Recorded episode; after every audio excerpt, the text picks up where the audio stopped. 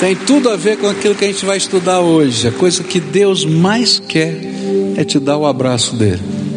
Então recebe o abraço do Pai.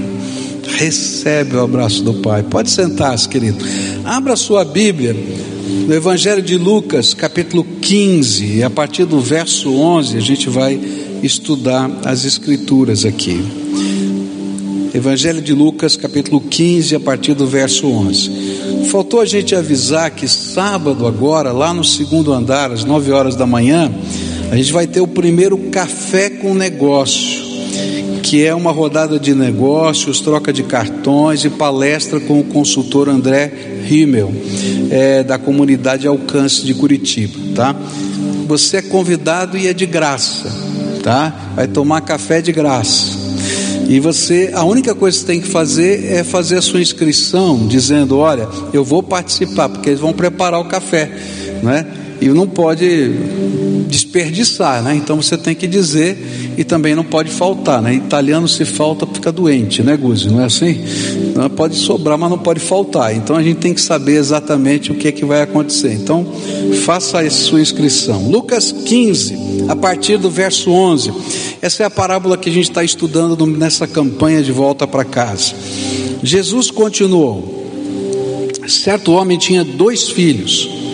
O mais moço deles disse ao pai: Pai, quero que o Senhor me dê a parte dos bens que me cabe.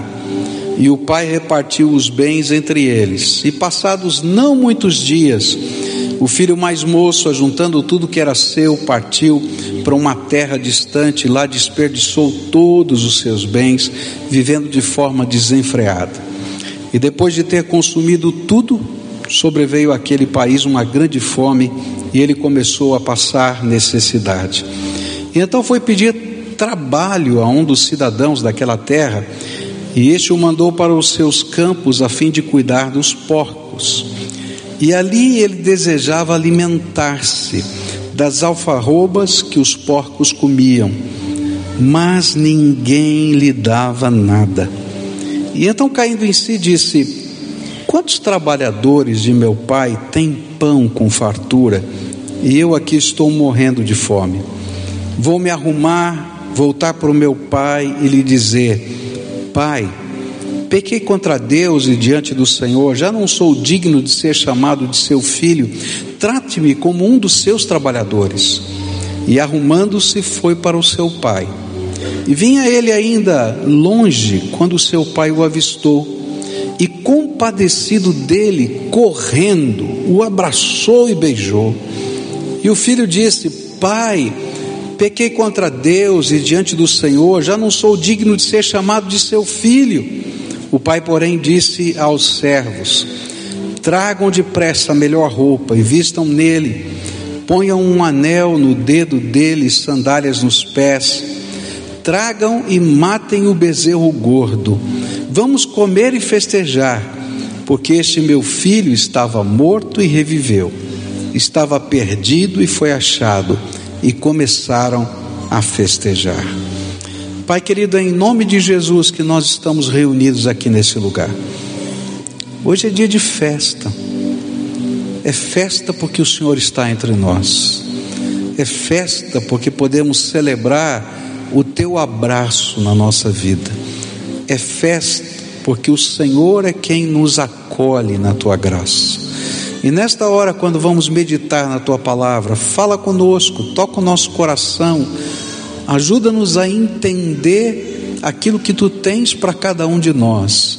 E que o Senhor mesmo, Senhor, possa estar construindo algo novo nas nossas vidas. É aquilo que oramos no nome de Jesus. Amém e amém. Nós estamos numa campanha, e a nossa campanha de volta para casa, o tema da semana dessa campanha, a gente que está lendo o livro juntos, se reunindo nas células, orando né, pelas pessoas, é o Pai espera por você. E o foco desta semana, para a gente olhar essa parábola, é para com a maneira como o pai lida com os seus filhos perdidos. É interessante que essa parábola, eu só li metade dela, ela fala de um filho que estava perdido fora de casa e de um filho que estava perdido dentro de casa. Dois filhos e os dois tinham perdido o essencial, que era a intimidade com o pai. Os dois tinham perdido essa intimidade. E Deus quer, através dessa parábola, Jesus queria que através dessa parábola a gente pudesse entender quanto Deus nos ama e como Ele se interessa em restaurar essa intimidade com Ele. Isso me faz lembrar a história de um homem que eu conheci alguns anos atrás, um nordestino, por perto dos seus 60 anos de idade, e ele me contou a história de como ele saiu de casa. Ele disse que teve um problema, ele brigou numa festa lá no interior, essas festas que tem lá no Nordeste, né?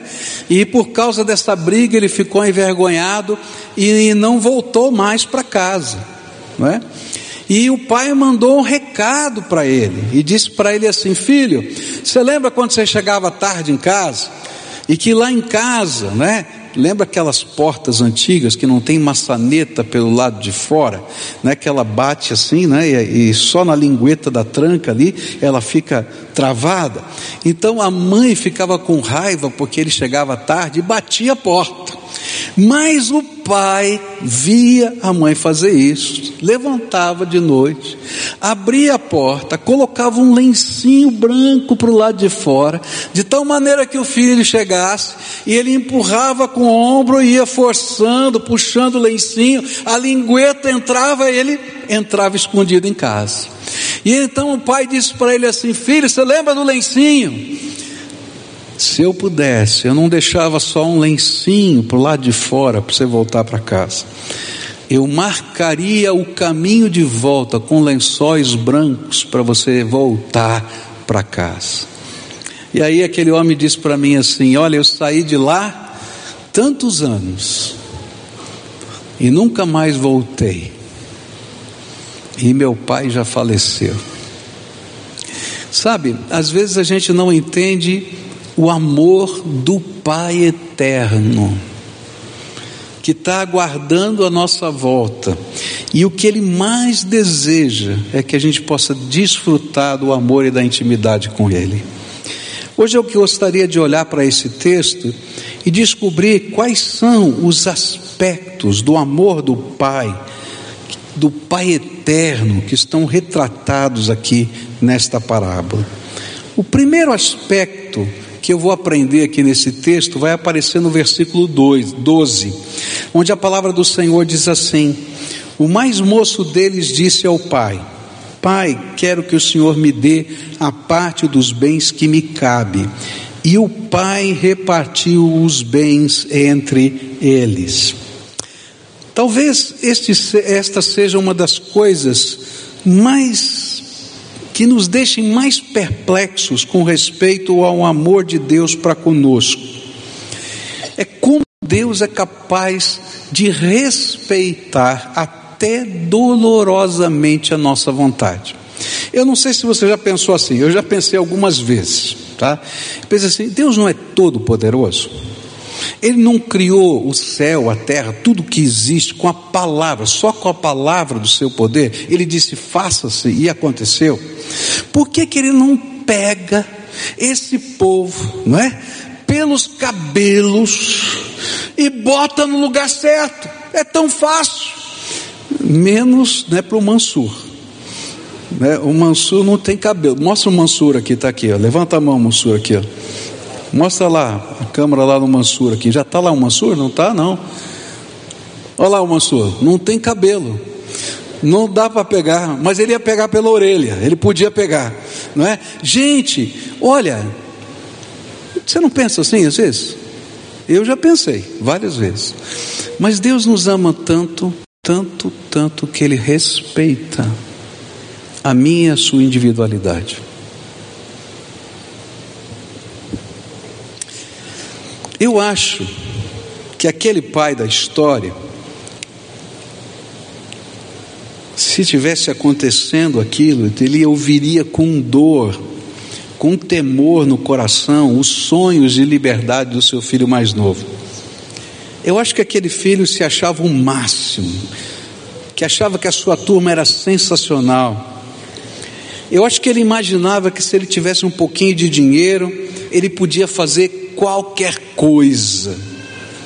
E eu tenho para mim que qualquer pai nessa condição tentaria dissuadir o seu filho, tentaria mostrar as razões, tentaria de alguma maneira mostrar que não era por aí a vida, mas naquela hora, naquele momento, a cabeça daquele menino estava travada, fechada. Os ouvidos estavam quase que entupidos pela arrogância, pela impetuosidade, pelo orgulho juvenil. E então o pai fez algo inacreditável. Ele respeitou a individualidade do seu filho e repartiu. Ele não monopolizou a sua possessão, nem fez com que as coisas convergissem para ele, ele compartilhou, ele dividiu. E sabe, essa tem sido uma das coisas mais tremendas de Deus. Deus compartilha as suas bênçãos até com os filhos cabeça dura. Olha só. Jesus ensinou isso dizendo assim: o sol nasce tanto para justos quanto para injustos. Sabe, há uma série de bênçãos de Deus que estão acontecendo todo dia, todo dia, na vida até de filho cabeça dura. Sabe por quê? Porque o pai ama.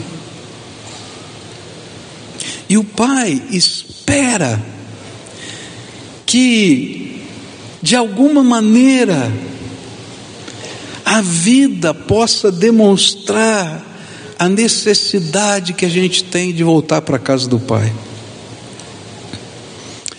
Por isso o Pai deixou ele ir, dissipar, passar necessidade, penúria, com o propósito de que a reflexão pessoal produzisse uma consciência da necessidade do Pai porque Deus escreve através da nossa própria vida o seu amor no nosso coração. O que é que Deus tem escrito através da sua vida, com bênçãos que a gente não merece na vida da gente, sobre o seu amor no nosso coração? Há muitos anos atrás, eu comecei a pregar quando eu tinha 12 anos de idade. Meu primeiro sermão foi numa praça pública aos 12 anos de idade. E quando eu tinha 15, 16, eu não tenho bem certeza, eu já fazia parte de um grupo que pregava toda semana. E eu me lembro que esse grupo saiu para um trabalho missionário e eu não estava bem espiritualmente, eu estava mal espiritualmente. Aquele fim de semana eu não estava bem espiritualmente. Eu estava em pecado. E eu me lembro que eu saí, meu grupo saiu cedo para o trabalho missionário e eu não fui, mas eu tinha que pregar no domingo à noite. E eu só fui para pregar no domingo à noite. E quando eu cheguei naquele lugar, eu nem sabia direito que eu ia pregar. Eu peguei o texto que qualquer pregador sabe pregar, que é João 3,16, não é? Porque Deus amou o mundo de tal maneira que deu o seu Filho unigênito para que todo aquele que nele crê não pereça, mas tenha vida eterna. E eu fui então com aquilo na cabeça para pregar esse sermão. Cheguei lá mal e preguei o sermão, despreparado. E aí Deus constrange a gente pelo amor dele. Quando eu fiz o apelo para conversão, para entrega de vida, aconteceu um milagre.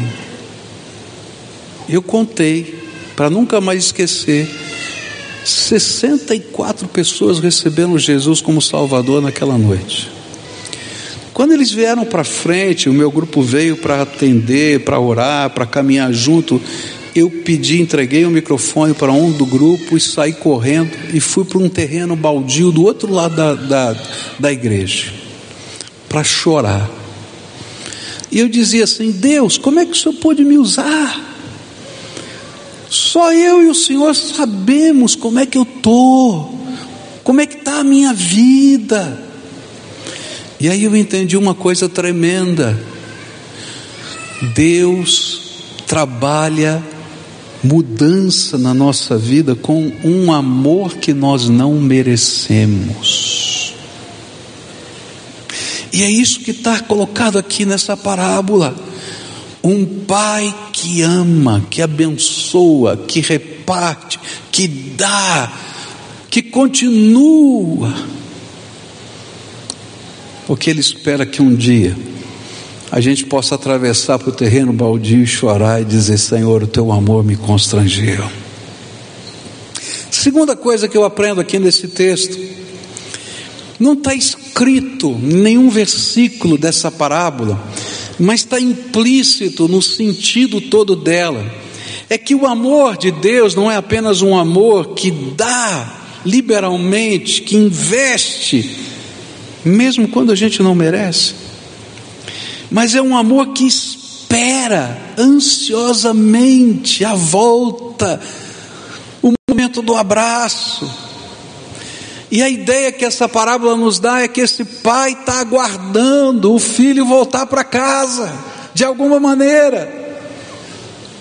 Eu quero dizer para você que cada dia da sua vida, cada dia das suas idas e vindas é tempo de uma espera ansiosa de Deus para poder dar um abraço no seu filho. Ele espera que aquilo que ele tem lhe falado tenha eco no seu coração, que as circunstâncias da vida lhe façam ouvir a voz do Espírito Santo. Ele aguarda ansiosamente a volta.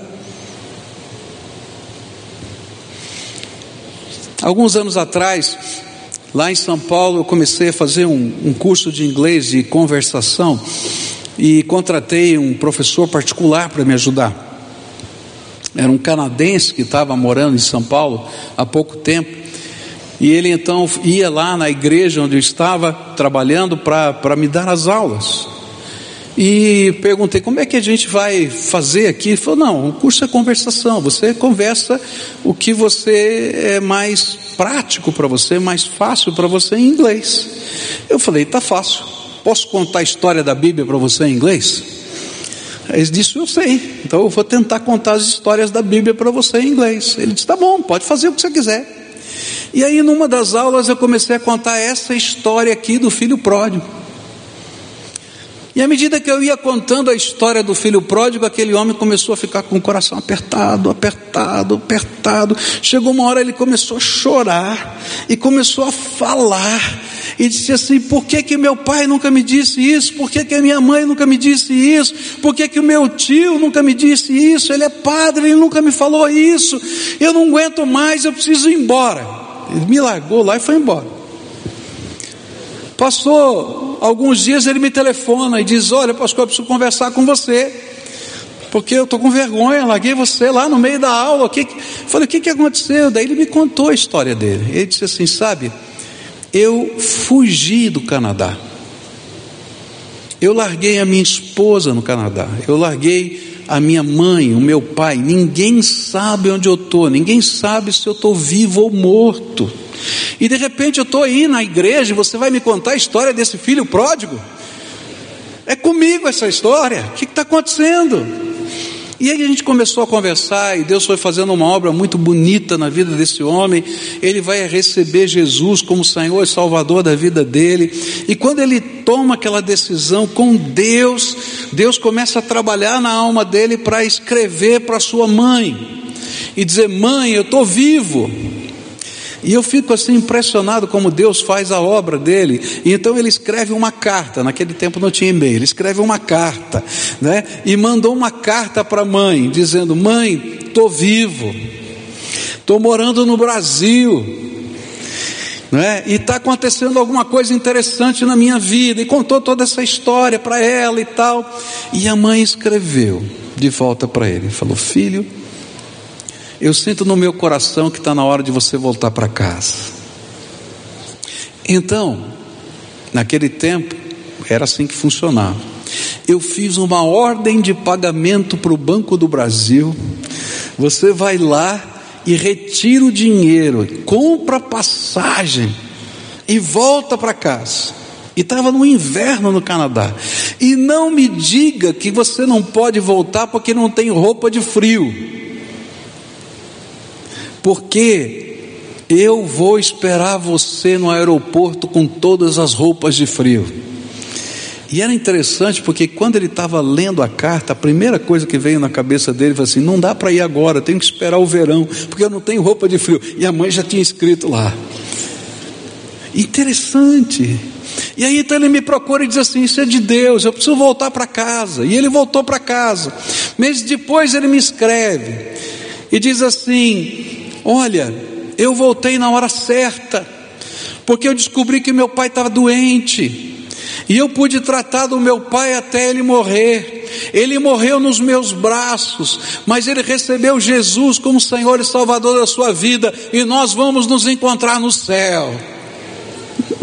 Depois ele me escreve outra carta dizendo: Eu fui pedir perdão para minha esposa, ela já está casada com outra pessoa, mas eu fui dizer para ela que eu fui um canalha, covarde que tinha fugido e abandonado tudo nesse país, porque Deus está escrevendo uma nova história na minha vida.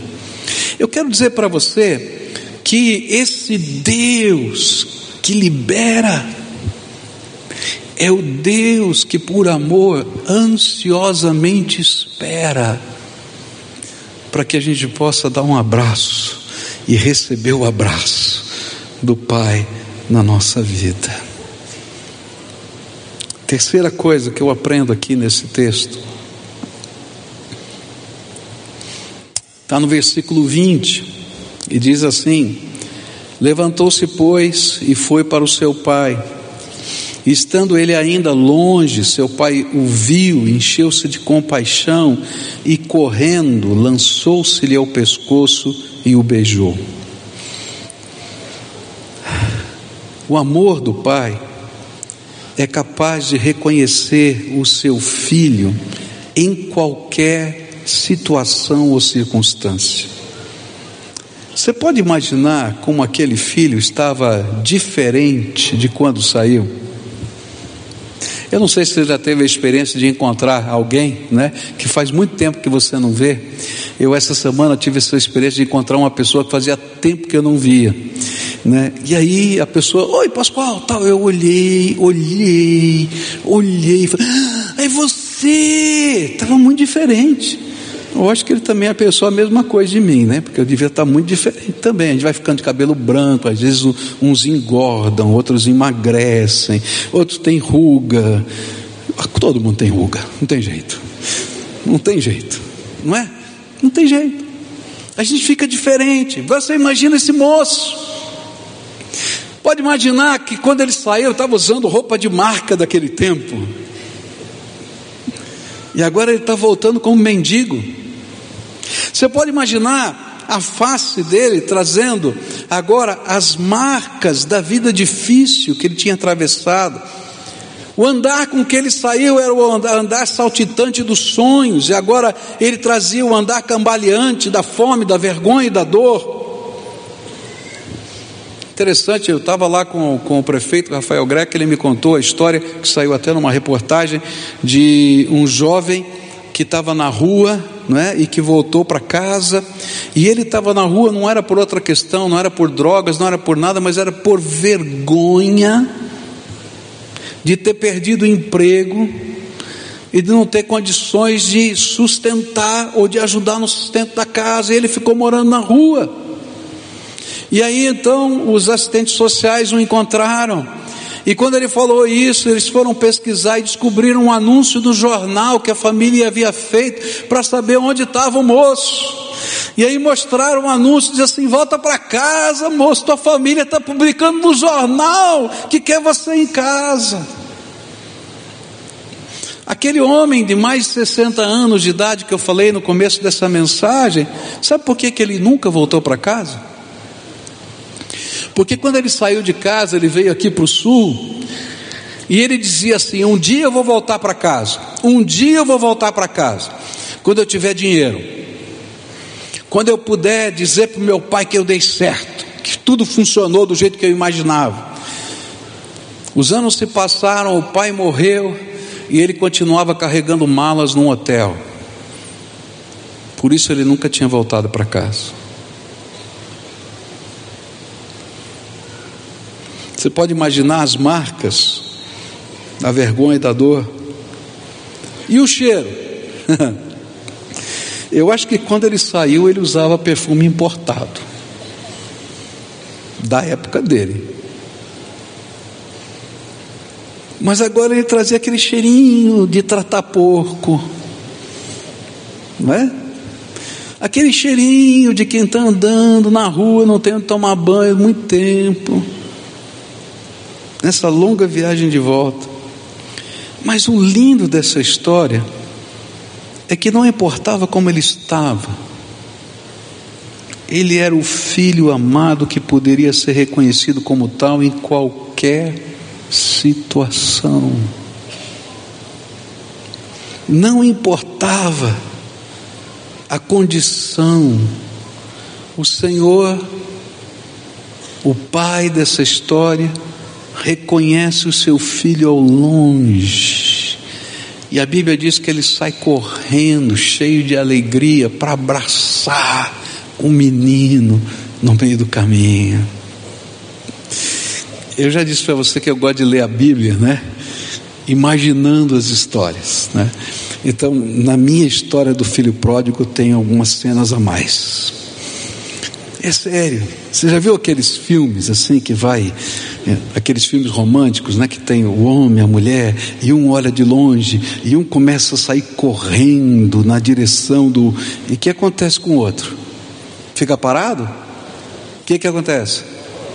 corre também. Então, na minha história do filho pródigo, é o pai que está correndo, e o filho olha para o pai, e os dois se correm, e no meio se abraçam.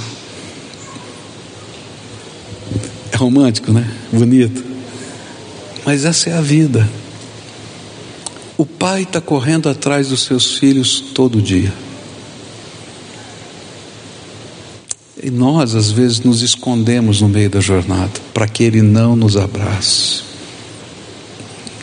Mas quando a gente é capaz de entender o quanto a gente precisa do abraço do Pai, então muda o nosso coração e a gente corre também na direção do Pai e se deixa abraçar.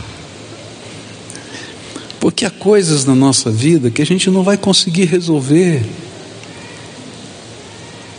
sem que o Pai faça algo novo eu acho lindo porque nessa história a gente pode poderia imaginar que quando o pai desse o abraço, né? Porque tem pai que é assim, né? Desce o abraço e dissesse: "Tá vendo, filho? Falei para você". Tem mãe que é pior. Não é verdade?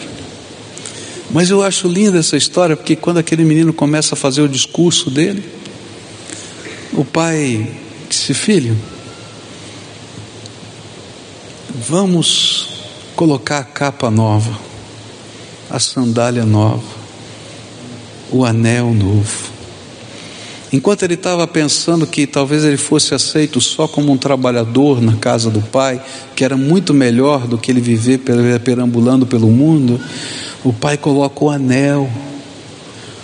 O anel era o selo da família que dava liberdade para ele comprar e vender coisas em nome da família. E deu e aí o pai colocou o anel dizendo: "Não, filho, você não é um trabalhador, você é filho. Bota o anel aqui." Toda vez que a gente é abraçado pelo pai, uma graça que eu não consigo entender, um amor que eu não consigo imaginar um perdão que eu não consigo dimensionar são derramados sobre mim. E é esse Deus que nos abraça, que nos transforma e faz com que a nossa vida possa ser algo especial outra vez. Tem muita gente que foge do Pai, porque espera resolver sozinho a sua vida. E há coisas nessa nossa existência que sem Deus a gente nunca vai resolver, que sem Jesus a gente sempre vai ficar quem. Mas quando a gente está abraçado com o Pai, coisas tremendas da graça de Deus vão acontecer. Por isso, nessa manhã, eu queria convidar algumas pessoas hoje a correrem, assim como o Pai está correndo na tua direção, a correrem na direção do Pai, se deixarem abraçar, se deixarem ser vestidos, transformados, revestidos pela graça, se deixarem serem trabalhados pelo poder de Deus.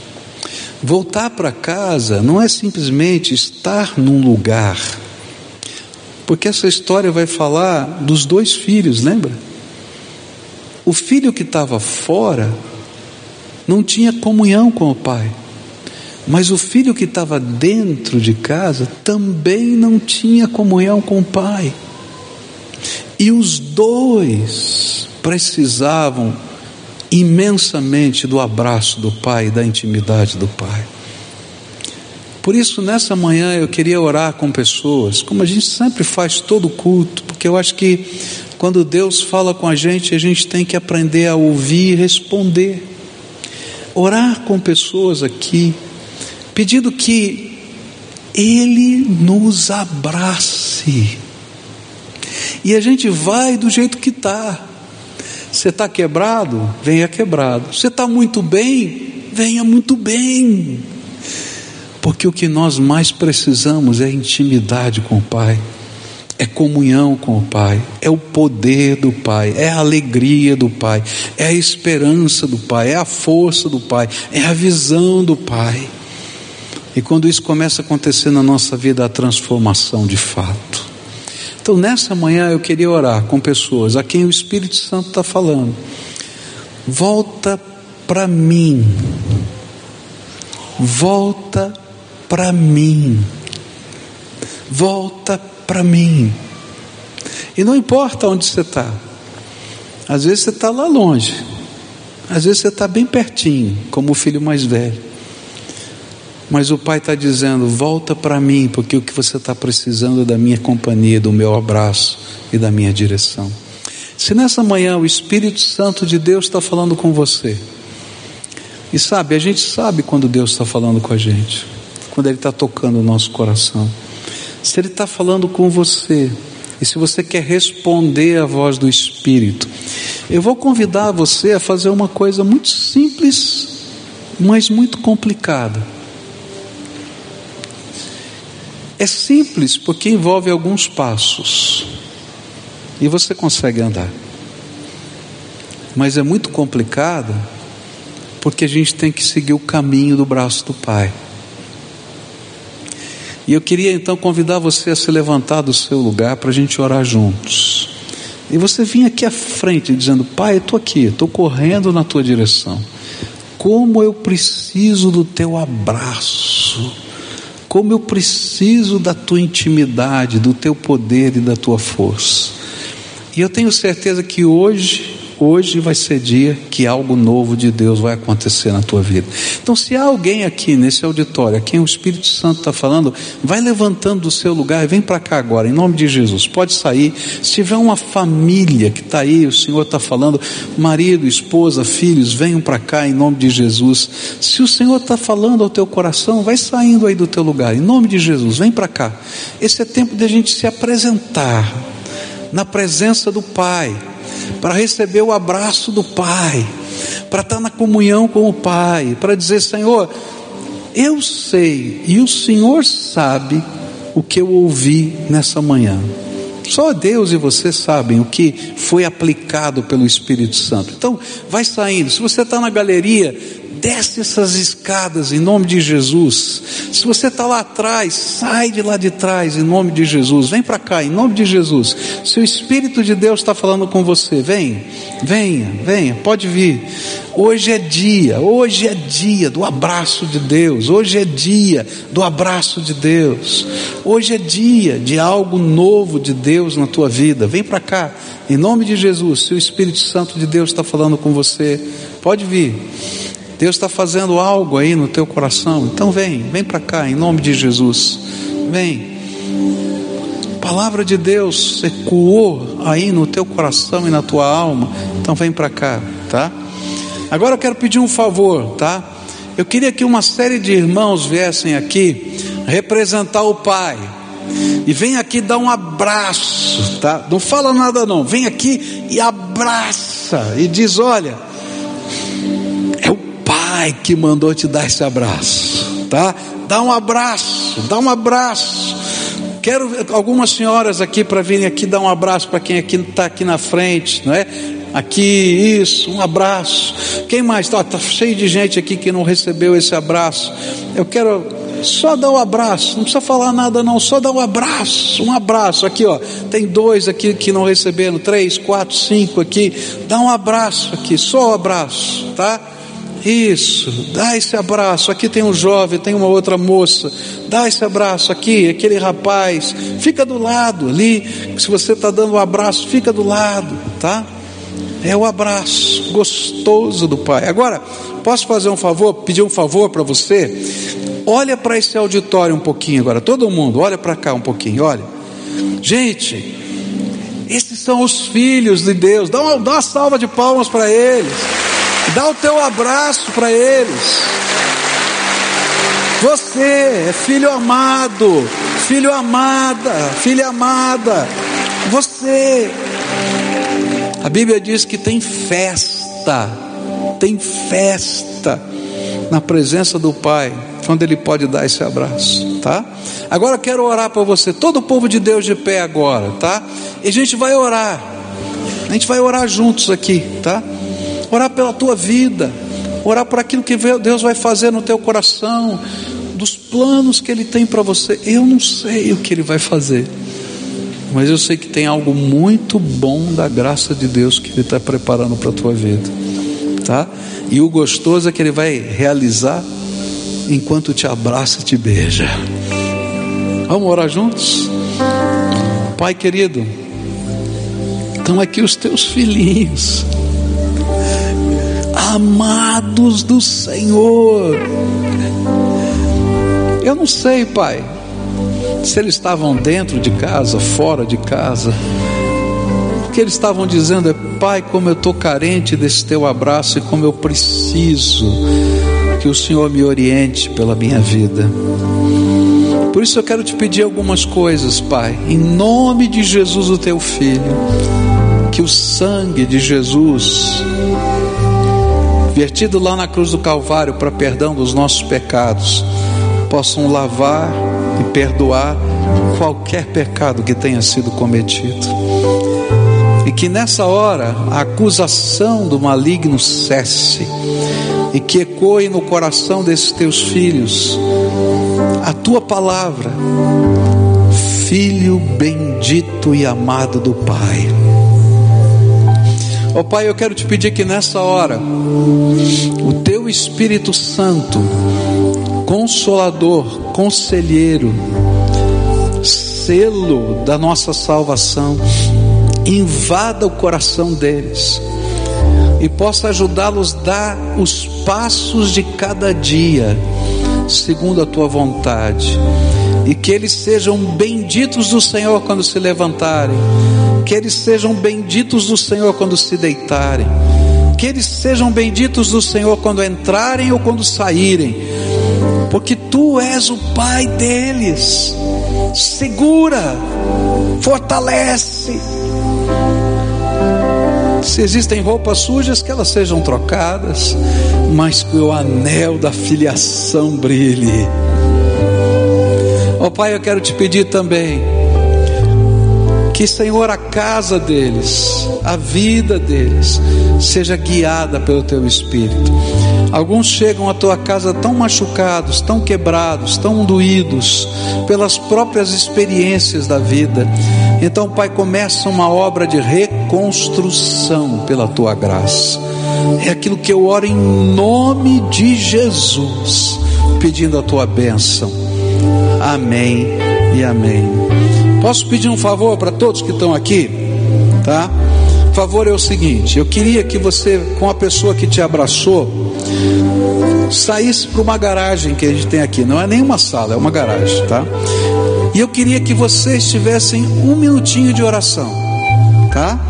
Você vai dizer para a pessoa: Olha, ore pela minha vida nessa área. Não precisa contar grandes histórias. Se você quiser contar, você pode, mas não precisa. Diz assim: Olha, tem uma área da minha vida que eu estou lutando. Ore por essa área. Às vezes é a família, às vezes é uma situação de vida, alguma coisa que está acontecendo. E essa pessoa que veio te abraçar vai orar especificamente por esse assunto. Tá certo? Se você está voltando para a casa do Pai, diga para essa pessoa: como é que eu faço? Qual é o próximo passo nessa jornada? E você que está junto vai poder fazer isso. Mas ó, a primeira coisa é ore por aquilo que está doendo no coração dessa pessoa, tá bom? Posso contar com você? Tá? Então saia por essa porta aqui, todo mundo está lá, cinco minutinhos, é só para vocês terem liberdade de orar, tá? E depois a gente vai terminar o culto e a gente vai para casa, tá? Mas lembra, vai abraçado com o Pai, vai abraçado com o Pai, vai abraçado com o Pai. Dá a mão para quem está perto de você, fecha aí o corredor todo aí, como, como uma família em volta da mesa, para a gente terminar esse culto. A gente vai cantar essa última canção, o Paulo Davi vai encerrar o culto ah, orando a Deus, declarando a bênção do Senhor sobre todos nós. Quero agradecer a todos que nos visitam. Quero dizer para você que está nos visitando hoje, nós esquecemos de falar, eu sempre falo e esqueci. Quando terminar o culto, lá fora, do lado da livraria, tem um lugar chamado Ponto de Encontro. Passa lá e diz assim: Vim buscar o meu presente, tá? E lá você vai ganhar uma lembrança da nossa igreja, celebrando o dia que você nos visitou. Passa lá. Quero dizer para todo mundo que está aqui: se você não tem uma Bíblia que você entenda, é porque a Bíblia que você está lendo tem uma tradução de 350 anos atrás. Então eu queria dar de presente para você uma Bíblia na linguagem atual, tá? Então você pode pegar essa Bíblia, é um presente dessa igreja para você, tá? Vai lá, lá na, naquela sala onde o povo está orando, lá na garagem, diz: Eu vim buscar a Bíblia que o pastor falou, tá? E leva, é um presente. Sabe por quê? Porque a palavra de Deus tem que morar no nosso coração, tá? Se você não sabe como ler a Bíblia, eu vou explicar para você. Começa no Evangelho de Marcos e eu vou explicar por quê. Todo mundo já sabe. Por quê? É o menor. E você vai ter uma visão panorâmica da obra de Jesus. Depois você vai para o livro de Atos dos Apóstolos e lê até o final, porque é a continuação da história. Depois é que você lê o Velho Testamento. Você diz, mas por quê? Porque o Velho Testamento são profecias de coisas que iriam acontecer e já aconteceram no Novo. Quando eu leio o Novo e leio depois o Velho, eu consigo entender as profecias. Então, pega lá a sua Bíblia numa linguagem atualizada e começa. Mata a fome do teu coração e deixa o Pai te abraçar todo dia, porque essa é a verdadeira benção. A benção não está num lugar, está na pessoa do Deus vivo visitando a gente.